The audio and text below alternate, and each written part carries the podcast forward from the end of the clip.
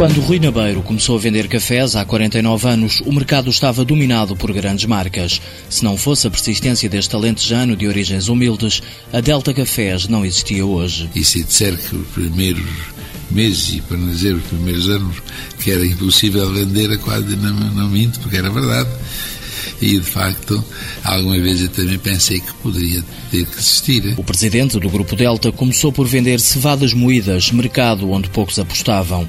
A transformação de café puro só começou por volta do 25 de abril de 74. Quem na risca na petisca e eu fui para, para Angola quando os outros vieram de, de Angola para Portugal.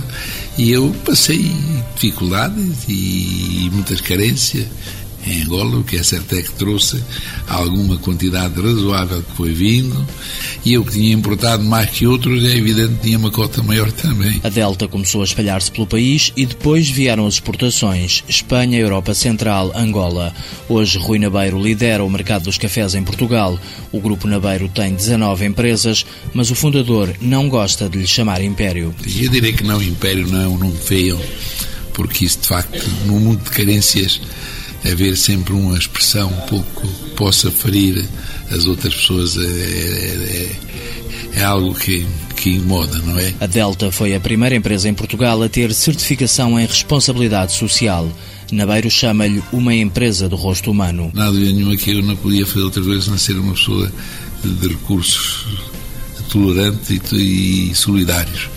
E essa é a força da nossa empresa, é mesmo o escudo número um da nossa empresa é, é de facto o escudo de, da aproximação, é o escudo de, do ceder e do repartir. Uma empresa que não sente a crise. Não, nós temos, temos trabalhado é mais. Ano temos tido crise. E nós este ano mesmo, 2009, vamos vender mais poderemos é ganhar menos nesse mais. Aos 78 anos, o fundador da Delta tem filhos e netos a trabalhar com ele.